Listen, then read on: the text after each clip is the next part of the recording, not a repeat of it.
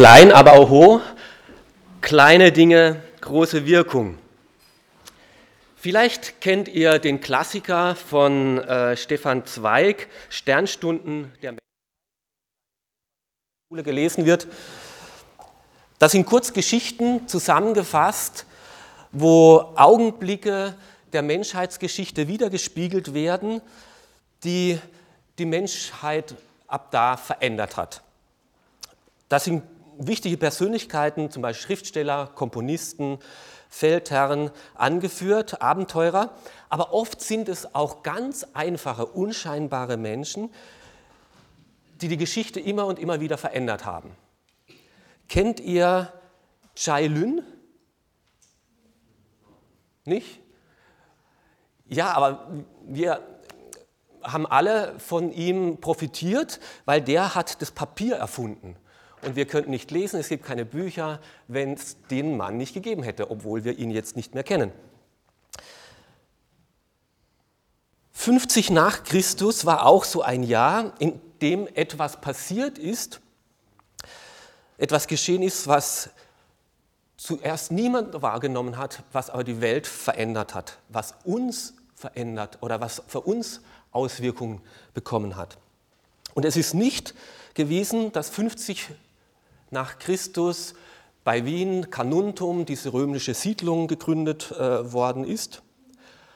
50 nach Christus ist auch was passiert hier bei uns bei Spital. Da gibt es eine römische Siedlung, Teur, Teurina hieß die, glaube ich. Genau, eben, die hat damals das Stadtrecht bekommen, 50 nach Christus. So entscheidend war auch nicht, dass Rom damals das erste Mal über eine Million Einwohner hatte. Viel, viel, viel bedeutender war, 50 nach Christus, dass das Evangelium nach Europa kam. Das erste Mal. Und dass aus diesem Schritt, der damals passiert ist, Europa das erste Mal ein, der erste Kontinent war, der ein christlicher Kontinent geworden ist später dann. Hat ganz klein angefangen, fast unscheinbar, fast unbemerkt. Es waren drei Freunde von Paulus, die zu viert da miteinander nach Europa kamen. Kleine Dinge, große Wirkung. Aber ich möchte euch erstmal in die Vorgeschichte hineinnehmen, indem ich mit euch lese. Apostelgeschichte, Kapitel 12, die Verse 1 bis 3. Paulus kam auch wieder nach Derbe. Ihr müsst euch die Städte nicht alle merken. Es ist nicht so wichtig, ich werde sie nachher euch erklären und dann nach Lystra. In Lystra lebte ein Jünger Jesu namens Timotheus. Seine Mutter, die ebenfalls an Jesus glaubte, war jüdischer Herkunft, während sein Vater Grieche war. Diesen Timotheus, über den die Christen von Lystra und Ikonien nur Gutes zu berichten wussten, wollte Paulus auf die Weiterreise mitnehmen. Deshalb holte er ihn zu sich und ließ ihn aus Rücksicht auf die Juden jener Gegend auch beschneiden, denn sie wussten alle, dass er einen griechischen Vater hatte. Kleine Menschen, ein großer Auftrag ist der erste Punkt hier. Jesus will mit ganz einfachen Menschen wie dir und mir und wie dem Timotheus Geschichte machen. Wenn ich so an die großen Vorbilder in der Bibel denke, so an einen Mose, an einen Abraham, an David, Daniel oder an diesen Paulus, das sind für mich oft so Übergrößen, wo ich denke, ah, denen kann ich nie das Wasser reichen. So Draufgänger, so kompromisslos, so Pioniere. Aber zum Glück gibt es noch viel, viel mehr von diesen ganz normalen kleinen Menschen, auch in der Bibel, so wie den ähm, Silas, äh, den Lukas, den Timotheus. Das waren die drei, mit denen Paulus jetzt hier unterwegs war. Eben, es war eben nicht nur der Paulus, sondern eben auch die anderen, mit denen ich mich viel einfacher und schneller identifizieren kann. Timotheus war damals ein Name wie heute Christian, Markus, Martin, eher gewöhnlich. Und so war er auch, auch eher unscheinbar und eher gewöhnlich. Sein Vater muss früh verstorben sein und so ist er von der Mutter großgezogen, erzogen worden. Und so war auch Durchsetzungskraft nicht gerade seine Stärke. Es ging, den, er ging den Problemen lieber aus dem Weg. Er war eher zaghaft und schüchtern und wurde von anderen eher leicht übersehen, weil er man konnte ihn auch leicht unterschätzen. Auch gesundheitlich war er nicht so auf der Höhe, hatte immer wieder Probleme damit zu kämpfen. Ähm, ja, er war definitiv anders als Paulus. Aber das machte nichts. Gott kannte ihn, den Timotheus, und der Timotheus kannte Gott. Und es reichte, dass dieser Timotheus von Gott mitverwendet worden ist, dass Europa das Evangelium gehört hat. Auf der ersten Missionsreise war Paulus in dieser Stadt vorbeigekommen, in Lystra, und hat von Jesus erzählt, da muss die Mutter zum Glauben gekommen sein. Weil der äh, Vater nicht da war, hat sich Paulus besonders um den jungen Timotheus angenommen und auch Timotheus ist Christ geworden. Jetzt, fünf Jahre später, kommt Paulus wieder vorbei auf seiner zweiten Reise und will mal nachschauen, wie es der kleinen Gemeinde und diesen Gläubigen dort geht. Und das Schöne ist, sie haben eine gute Entwicklung genommen. Es, sie haben ihren Glauben festgemacht und sind darin gewachsen und tiefer und von dem Timotheus hört er nur Gutes. In der Gemeinde, ja, der ist vorbildlich, der setzt sich ein, der ist mit dem Herrn unterwegs und erstaunlicherweise auch in der Nachbargemeinde. Das heißt, er muss auch da sich eingesetzt haben und schon ein bisschen sich für andere auch in den umliegenden Orten eingesetzt haben. Und er war zwar völlig anders wie dieser Paulus, dieser Timotheus, vom ganzen, ganzen Temperament her, von seiner Persönlichkeit, von seiner Geschichte, von der Kultur, aber er hatte das gleiche Herz wie der Paulus eine Liebe zum Herrn und eine fürsorgliche Liebe für die Menschen um sich herum. Und das hat Paulus erkannt, hat nicht nur das Vordergründige gesehen, naja, der macht nicht so viel her, sondern hat gesehen seine Echtheit, seine Dienstbereitschaft, seinen Lernwillen und hat gesagt, den will ich, den brauchen wir fürs Reich Gottes, der soll mitarbeiten.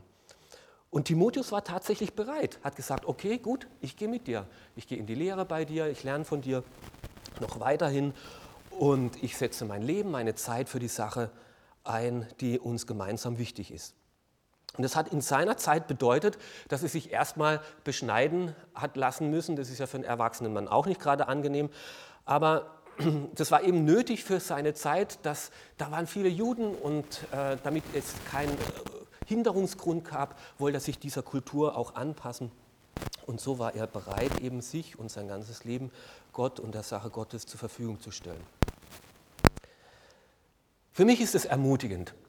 Gott beruft sich manchmal schon ganz besondere Menschen. Aber er gebraucht viel öfters noch ganz normale Leute, so wie den Timotheus, wie dich und wie mich. Und er kann aus so einfachen Muttersöhnchen einen Missionar machen. Und er kann aus so einem äh, Grünschnabel wie den Timotheus einen Gemeindeleiter und Gemeindegründer machen. Ganz oft fängt er im Kleinen an und macht etwas Großes daraus.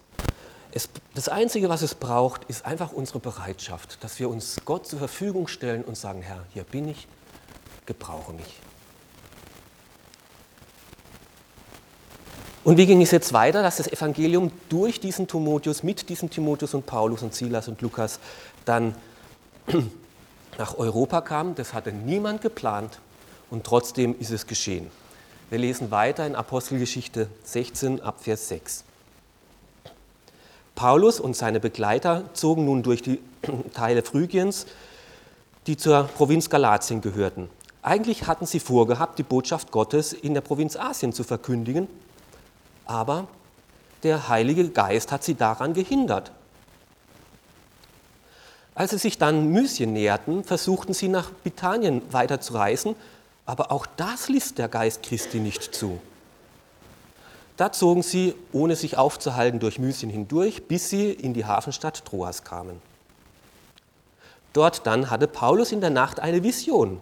Er sah einen Mazedonier von sich, vor sich stehen, der ihn bat, komm nach Mazedonien herüber und hilf uns.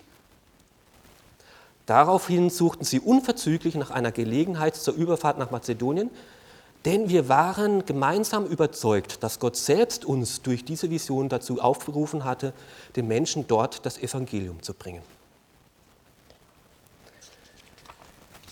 Kein Plan, aber eine schrittweise Führung. Gott will uns durch seinen Geist schrittweise führen. Paulus und seine Begleiter waren eben gerade am Anfang dieser Geschichte in Antiochien unterwegs. Und von hier aus lag es nahe, dass sie immer weiterhin nach Westen, warte mal, ähm, Westen, die Richtung, ähm, nach Westen ziehen, da würde jetzt bald dann Kolossee kommen und wenn es immer weitergeht, die Hauptstraße entlang würde äh, Ephesus kommen, zwei wunderbare Städte, um zu evangelisieren. Aber dann heißt es, aber der Herr, der Heilige Geist hatte sie daran gehindert. Naja, okay, gut. Dann sind sie halt abgedreht nach Norden. Und dann heißt es, als sie da auf dem Weg waren, aber auch der, das ließ der Heilige Geist oder der Geist Jesu nicht zu. Ja, was nun? War diese zweite Missionsreise jetzt nicht unter dem Segen Gottes? Wollte er das jetzt nicht? Gott hatte doch dem Paulus ganz klar gesagt, dein Auftrag, mein Auftrag für dich ist, dass du den Menschen außerhalb Israels, den Nichtjuden das Evangelium verkünden solltest. Sie sollen die gute Botschaft hören, dass Gott auch sie liebt und annehmen möchte und er wünscht, mit ihnen in Gemeinschaft zu kommen. Das war doch sein Dauerauftrag. Und das hat Paulus auch getan. Er hat nicht gewartet, bis er jetzt noch zusätzlich immer wieder Spezialaufträge bekommt, sondern der Dauerauftrag, ich soll hingehen, das Evangelium weiter äh, sagen, in den Gegenden, wo es eben äh, außerhalb Israels, das hat er auch getan, unverdrossen. Und wenn Gott etwas einmal klar sagt, dann brauchen wir nicht jedes Mal nachfragen und noch eine Sondereinladung zu bekommen, dass wir es auch tatsächlich tun. Aber indem wir diese Daueraufträge ausführen, sollen wir uns von Gottes Geist leiten lassen, wo und wie das konkret aussehen soll. Wir sollen ohne Menschenfurcht unseren Glauben bekennen. Das ist klar. Aber wem, wie, wann und wo, da muss uns Gott Weisheit geben und uns leiten. Wir sollen beten, regelmäßig. Aber für wen, wie lange, da muss uns Gott leiten. Wir sollen uns, unsere Liebe für andere einsetzen und liebevoll, aber wem, wann und wie, da muss uns Gottes Geist leiten. Und so gibt es die Daueraufträge, die wir auszuführen haben, aber trotzdem angewiesen sind, dass Gottes Geist uns Weisheit gibt, es konkret zu tun. Wie der Heilige Geist hier wehrte, wird nicht gesagt. Warum der Heilige Geist hier wehrte, wird nicht gesagt. Wohin sie stattdessen gehen sollten, wird nicht gesagt. Ich glaube, das Team von Paulus muss sehr verwirrt gewesen sein. Sie irrten hier durch die Gegend und wissen nicht warum und wohin. Das macht doch alles keinen Sinn. Ephesus war doch ein lohnenswertes Ziel. Okay, wenn Gott nicht will nach Ephesus, dann hat er uns nach Norden. Okay, Byzanz liegt genau vor uns. Na, das ist doch eine große Stadt. Da wird es sich doch lohnen, das Evangelium zu verkündigen. Und jedes Mal kriegt er von Gott ein Predigtverbot. Überall, wo er hinkommt. In so einer Jugendpredigt habe ich gehört, vielleicht hat Gott gesagt, lieber Paul, halt's Maul, sei stille, das ist mein Wille. Wenn er es vielleicht auch nicht so gesagt hat, aber irgendwie hat er es ihnen klar gemacht. Das geht es nicht lang. Also gehen sie in die einzige Richtung, die ihnen noch nicht versperrt war, das war nach Nordwesten. Immer weiter, immer weiter. Und nichts passiert. Kilometer für Kilometer hatschen sie durch die halbe Türkei und nichts passiert. Bis sie schließlich nach Troas ans Meer kommen. Und nichts geschieht, nichts Besonderes. Und im wahrsten Sinne des Wortes sehen sie kein Land mehr. Buchstäblich sind ihre Pläne im Sand. Und jetzt können sie Muscheln sammeln und Sandburgen bauen. Weiß Gott denn überhaupt, was er will? Schickt uns hier durch die Gegend hin und her. Und wenn wir uns das mal die Strecke auf der Landkarte anschauen, dass die das zu Fuß gegangen sind, dann waren die Monate unterwegs. Gott kann es sich anscheinend leisten, dass er seine Mitarbeiter manchmal auch im Kreis schickt und sie im Dunkeln tappen lässt. Und nicht, weil sie was falsch gemacht haben, sondern weil jetzt erstmal einfach mal Pause dran ist. Oder Pause, naja, ich weiß auch nicht. Manchmal braucht es einfach länger, bis, Gottes Führung, bis wir Gottes Führung verstehen. Und auch für Paulus gab es Zeiten, wo er anscheinend auf der Stelle äh, stehen blieb, also nicht wirklich auf der Stelle, aber auch nicht wirklich weiterkam. Und ich finde es tröstlich, ich kenne solche Zeiten. Wo man das Gefühl hat, ich tue zwar das Richtige, aber richtig durchkommen tut es nicht. Und Paulus hatte keinen Plan mehr, wusste nicht mehr, was dran ist, was Gott eigentlich will. Aber Gott hatte einen Plan, dass er zur rechten Zeit an den richtigen Ort kommt. Und die ganze Vorgeschichte war jetzt nicht völlig sinnlos, weil er wollte ihn etwas später in Troas haben. Und manchmal dauert es einfach länger, bis wir die Führung Gottes verstehen und manchmal bekommt erst später von hinten das Ganze ein Bild. Ich kann mich noch gut erinnern, ich war Jugendreferent hier in dieser Gemeinde in Klagenfurt und ich wusste, das Projekt ist abgeschlossen. Es können jetzt auch andere weiterführen. Danke, Andi, dass du das damals übernommen hast. Und jetzt war die Frage, wie geht es weiter? Wir dachten, es macht Sinn, nach Villach zu ziehen und hatten uns bemüht, dort Wohnung zu finden. Hatten einmal eine Wohnung gemietet, die wurde uns wieder abgesagt. Hatten ein Haus gemietet, wurde uns wieder abgesagt, obwohl ich schon angefangen hatte zu renovieren. Und ich habe Gott nicht verstanden. Was soll das jetzt? Dann war ich halt noch weiterhin ein Jahr in Klagenfurt und habe irgendwie Zeit auch, tot, äh, auch äh, sinnvoll versucht zu nutzen. Bis dann ein Jahr später ganz deutlich und eindeutig war, euer Weg geht nach Wien. Und innerhalb von einem Monat hatten wir ein Haus und wir hatten noch nie so gut gewohnt, noch so günstig gewohnt als sechsköpfige Familie wie damals in Wien. Manchmal braucht es einfach länger. Und Gott wollte uns einfach beschützen oder bewahren, dass wir nicht unnötigerweise für ein Jahr dann noch einen Umzug nach Wien machen. Das könnt ihr euch sparen, sitzt lieber ein bisschen hier eure Zeit ab. Aber wir mussten fahren, wir müssen fahren, wir müssen unterwegs sein. Ein Auto kann man nur lenken, wenn man unterwegs ist. Wenn es steht, dann kann Gott noch so viel lenken und es passiert nichts. Und so sollen wir unterwegs sein, wie Paulus es war, im Dauerauftrag, auch wenn wir manchmal nicht so das Gefühl haben, am richtigen Ort zu sein, nicht aufzuhören, bis Gott dann sagt, so und jetzt ist es dran.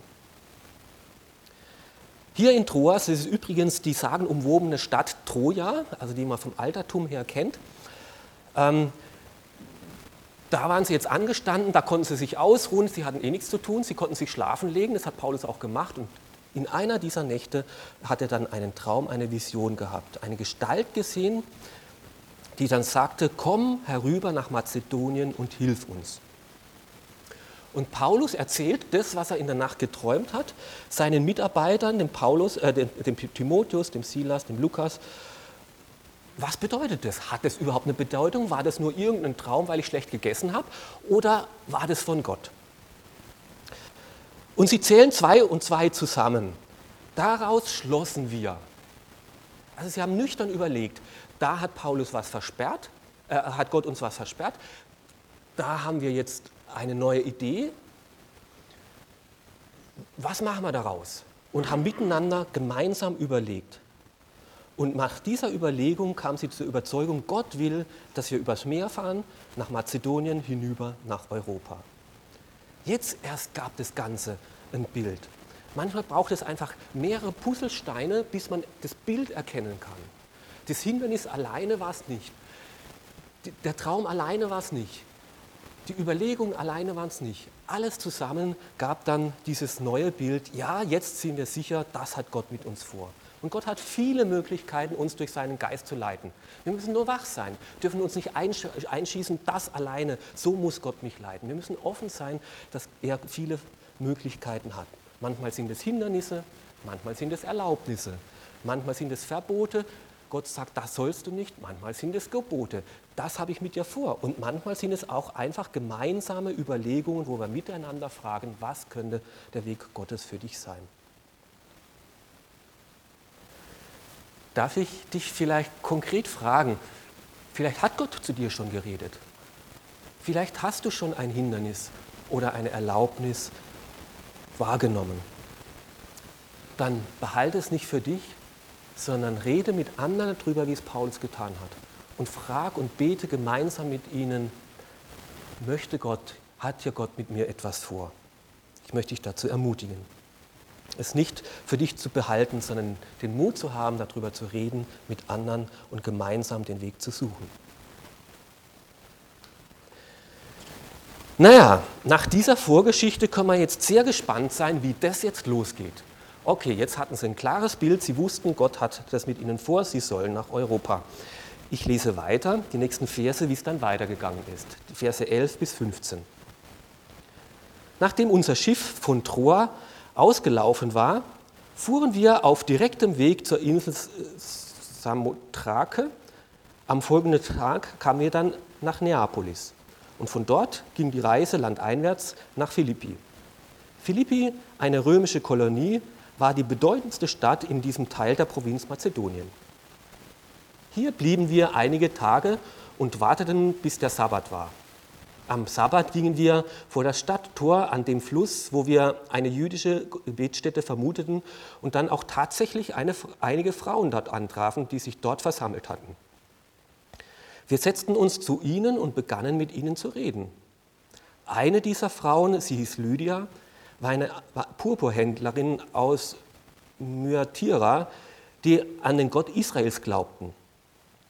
Während sie zu uns, äh, uns zuhörte, öffnete ihr der Herr das Herz, sodass sie das, was Paulus sagte, bereitwillig aufnahm.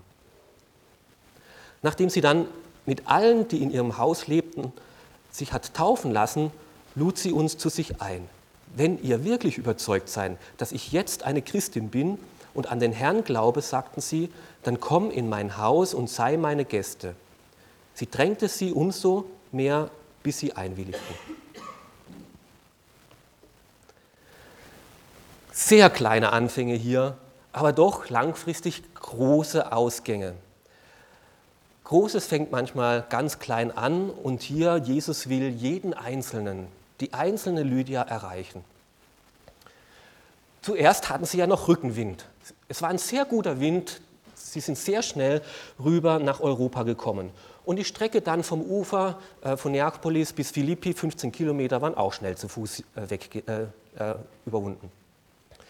Philippi war die Hauptstadt der ganzen Provinz. Sie wurde von den Römern damals zur bedeutendsten Garnisonsstadt ausgebaut und ganz viele römische Veteranen, ehemalige Kriegshelden wurden dort angesiedelt. Die ganze Stadt war durch und durch römisch. Man sagte auch Klein Rom schon dazu. Man sah das an den Bauten. Äh, es war wirklich eine römische Stadt. Aber es kam dort anders als erwartet. Das kleine Missionsteam fühlte sich ja echt völlig fremd. Das war wirklich eine andere Kultur, äh, völlig anders. Andere Leute, andere Religionen, andere Gebäude. Und sie betraten hier offensichtlich Neuland. Hier gab es nicht einmal eine Synagoge. Das war immer der Ort, wo Paulus angefangen hat. Um eine Synagoge gründen zu können, brauchte es zehn jüdische Männer, die konnten, wie heute bei uns, einen Verein mit sieben Leuten, kann man einen Verein gründen, konnte man mit zehn Leuten damals eine Synagoge gründen. Die scheint es nicht einmal mehr gegeben zu haben dort. Es gab also nicht viel, wo Paulus hier anknüpfen konnte. So hat Paulus und seine Begleiter sich überlegt, was können wir denn machen? Und sie haben einige Tage überlegt, bis sie dann am Sabbat, am Samstag zum Fluss sind. Weil wenn es fromme Leute gab, die vielleicht für religiöse Übungen, dann sind die sicher an den Fluss gegangen, weil für rituelle Waschungen braucht man Wasser, macht Sinn. Gehen wir mal dahin, vielleicht treffen wir dort fromme Leute. Und tatsächlich, sie kommen an den Fluss und was treffen sie an? Nur Frauen. Das ist jetzt nicht sexistisch, so habt ihr wirklich gedacht. Also zum einen ganz wenige und nur Frauen. Dabei habe ich doch einen mazedonischen Mann im Traum gesehen. Wo ist der jetzt abgeblieben? Also es war bestimmt nicht das, was Paulus erwartet hat. Er hat ja schließlich von Mann geträumt. Und da war jetzt weit und breit keiner in Sicht. Und er fragte sich, bin ich jetzt hier tatsächlich an der richtigen Stelle? Warum hat mir Gott das sonst überall Predigtverbot verteilt? Warum hat er mich durch die halbe Türkei gejagt? Warum die ganze göttliche Action und jetzt die Vision, dass ich hier jetzt eine Andacht für einen Frauenkreis halte? Aber Gott will jeden Einzelnen erreichen. Und oftmals sind es die ganz kleinen Anfänge, die dann langfristig ganz große Ausgänge haben. eine unter diesen Frauen war die Lydia, eine sehr, sehr wohlhabende Geschäftsfrau. Und äh, sie handelte mit purpurfarbenen Stoffen. Das sind, ist die Farbe, die sie, diese Kardinäle da jetzt anhatten. Also das ist Purpur, daher kommt es eigentlich auch. Ähm, und es ist heute noch der teuerste Farbstoff, den es überhaupt in der Welt gibt. Und in der Heimatstadt von der Lydia, ähm, in Thyatira, da wurde, das war, das, diese Stadt war spezialisiert auf diese Produktion von diesem Purpur-Farbstoff und von diesen Färbereien. Und die Lydia, die hat jetzt praktisch eine Edelboutique in Philadelphia gehabt. Die hatte jetzt so eine Handelsniederlassung dort vertreten und war also eine ordentliche Geschäftsfrau. Und so ein Kittel, also so eine, das war ein richtiges Designerkleid. Also wirklich von, keine Ahnung, äh, mache jetzt keine Werbung für irgendeinen Designer. Diese Frau war also sehr reich, sehr gebildet, sehr einflussreich, sehr aktiv. Und sie hatte sehr viel. Und trotzdem war sie nicht zufrieden. Und es ist der Fluch am Reichtum, dass man sich weniger Illusionen machen kann. Man hat schon alles Mögliche probiert, schon alle schönen Sachen ausprobiert, war schon an allen möglichen Orten der Welt gewesen. Und trotzdem ist noch dieses Unerfüllte im Herzen. Und ich kann mir nicht mehr die Illusion machen, wenn ich das noch erreiche, dann wird es besser und anders. Das ist ganz schön frustrierend. Und so ging es auch der Lydia. Sie war auf der Suche weiterhin. Und das Evangelium ist nicht nur für die, die das Leben sonst alleine nicht gebacken kriegen. Die hat das Leben sehr wohl, sehr gut gebacken gekriegt. Aber sie war auf der Suche nach Halt, nach Sinn, nach Orientierung. Und in ihrer Heimat, in Thyatira, da gab es eine jüdische Siedlung, und dort ist sie mit diesem Gott der Juden in Kontakt gekommen. Und es war schon ganz anders. Das war ein persönlicher Gott, der Schöpfergott. Es war ganz anders wie dieser Gott der Griechen und dieser Römer, die doch, ach, es war also menschlich und so. Und ist an Glauben an diesen Schöpfergott gekommen. Und jetzt kam Paulus vorbei und erzählte, dass dieser Schöpfergott noch mehr getan hat, aus Liebe seinen Sohn geschickt, damit jeder ihn persönlich kennenlernen kann und Gott möchte, dass wir mit ihm Gemeinschaft haben können. Und Jesus hat diesen, dies möglich gemacht. Und dann heißt es, und der Herr selbst ließ sie erkennen, dass Paulus die Wahrheit verkündete. Und den Satz fand ich so toll. Paulus verkündigt, die Lydia hört mit offenem Herzen zu und Jesus Christus ist mittendrin dabei und öffnet das Herz. Und diese drei Dinge braucht es bis heute. Es braucht jemanden, der den Mut hat, von Jesus zu erzählen. Dann braucht es jemanden, der bereitwillig mit offenem äh, Ohr zuhört. Und dann will Jesus das Herz öffnen, dass man das versteht, dass es wahr ist, dass er tatsächlich lebt und das meint, was er sagt. Und diese drei Dinge dürfen bis heute und immer wieder passieren. Lydia hatte eine Predigt gehört mit offenen Ohren und Jesus hat ihr das Herz geöffnet. Und darf ich mal ganz frech fragen, wie viele Predigten musst du noch hören, bis du dein Herz für Jesus öffnest?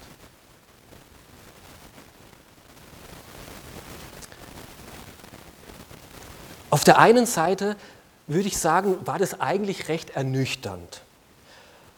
Nach so langem Herumreisen kommt eine Frau zum Glauben. Da hat Paulus schon was anderes erlebt davor. Aber Gott will jeden Einzelnen erreichen. Und allein für die Lydia war es ihm schon wichtig, dass diese vier Männer nach Europa gekommen sind. Und es blieb nicht bei diesen kleinen Anfängen. Aus kleinen Anfängen kann große Ausgänge hervorkommen. Es war unbemerkt. Das stand in keiner Zeitung, was Paulus und Lydia da am Fluss geredet haben. Völlig unscheinbar. Aber es war der Anfang, dass aus Europa ein christlicher Kontinent wurde. Und aus Europa ging das Evangelium dann weiter später hinaus nach Afrika, nach Asien, nach Nordamerika, nach Ozeanien. Denn diese Lydia, die behielt es nicht für sich. Die stand offen dazu. Als erstes ließ sie sich taufen. Es sollen alle sehen, was in meinem Herz passiert ist. Und es war eine Frau der Tat. Und sie hat nicht nur ihr Herz geöffnet, sondern auch ihr Haus und ihre Hände geöffnet. Und sie hat den Paulus eingeladen oder fast genötigt, dass sie zu ihr kommen. Und aus diesem Haus der Lydia, aus diesem ersten Modehaus in Philippi, dieser ersten Adresse, wurde das erste Gemeindehaus in Europa. Und dort traf sich diese neue Art von Gemeinschaft, die nicht mehr aufgeteilt war in arm und reich, in verschiedene Kulturen, in Herkünfte, in Geschlechter. Dort waren alle eins. Wer kam denn nach dieser reichen Lydia, dieser griechischen Frau dann zum Glauben? Das nächste war eine Sklavin, die dort durch Paulus dann vom Okkultismus befreit worden ist. Eine ganz einfache, triviale Frau. Und der übernächste war ein römischer Gefängnisaufseher, ein Ex-Soldat, ein Römer. Und alle zusammen in der einen Gemeinde, miteinander, von Jesus verbunden, für Gott da. Eine neue Art von Gemeinschaft ist da gebildet worden. Und als Paulus dann im Gefängnis saß und sich so Gedanken machte, an welche Gemeinde hat er am liebsten gedacht? An Philippi. Diese Gemeinde. Und dem hat er den Philippa-Brief geschrieben, wo er seine Freude zum Ausdruck bringt. So unscheinbar waren die Anfänge, aber ganz Großes ist daraus geworden. Wenn Gott wirkt, dann kann er aus kleinen, einfachen Menschen wie den Timotheus, Silas, Lukas und Paulus, selbst dann, wenn unsere ganzen Pläne den Bach runterlaufen, aus ganz kleinen Anfängen etwas machen, was langfristig von großer, immenser Bedeutung ist. Er braucht einfach nur bereitwillige Mitarbeiter, die auf Gottes Führung hören, wach sind und dann Mut haben, im Kleinen treu zu sein und im Kleinen zu dienen. Und es ist besser, etwas Unscheinbares zu tun, was in keiner Zeitung jemals stehen wird, im Willen Gottes, als etwas Großartiges, vermeintlich Großes zu tun, was letztlich in der Bedeutungslosigkeit der Geschichte verschwinden wird. Für mich ist es immer wieder ein Trost für meinen Beruf, für meine Herausforderung, für mein Leben mit Jesus Christus dass Gott nicht mehr von mir erwartet, als in kleinen Dingen treu zu sein und darauf zu vertrauen, dass er Großes daraus machen wird. Ich habe ein lustiges Bild noch mitgebracht. Wir fühlen uns vielleicht klein. Und es ist gut so. Gott braucht kleine, normale Menschen wie den Timotheus, wie dich und mich. Einfache Menschen, wir brauchen keine großen Helden zu sein. Gott erwartet es nicht von uns.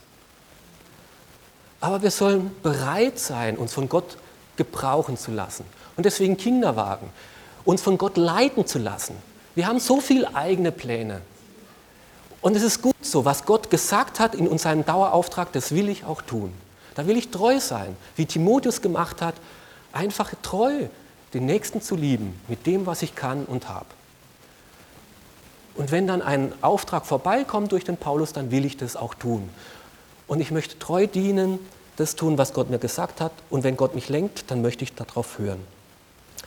Und wenn ich es nicht gleich verstehe, kein Problem. Gott wird das andere auch noch dazufügen.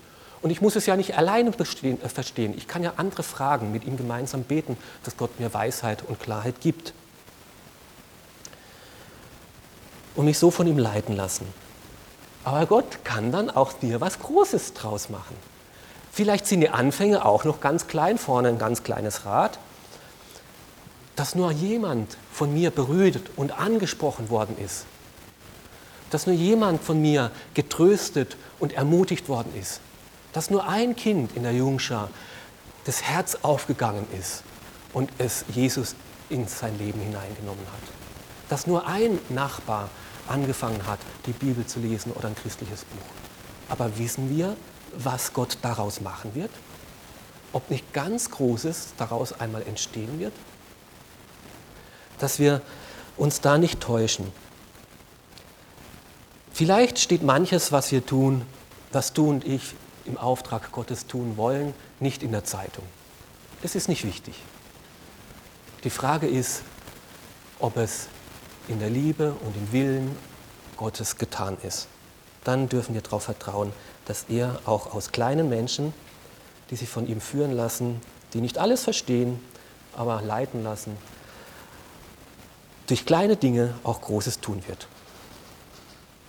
Und dazu möchte ich euch einladen, dass wir jetzt beim nächsten Lied das von Herzen singen, ihr könnt es rauskommen, mein ganzes Leben will ich dir geben. Vielleicht gilt es für dich wie für den Timotheus, der sagt, mein ganzes Leben, meine ganze Bereitschaft möchte ich dir geben. Ich möchte im Kleinen treu sein und möchte mich von dir leiden und führen lassen. Vielleicht bist du aber auch in der Situation von der Lydia, wo du eine Predigt hörst und sagst, hier hat mir Gott das Herz geöffnet, dass du dann sagst, mein ganzes Leben möchte ich dir geben. Dass ich nicht nur mein Leben zum Geld verdienen, zum Purpurstoffe verkaufen verwende, sondern dass mein Haus und meine Möglichkeiten dir offen stehen, dass du etwas daraus machst, was in deinen Augen wertvoll ist und was Ewigkeitswert hat. Amen.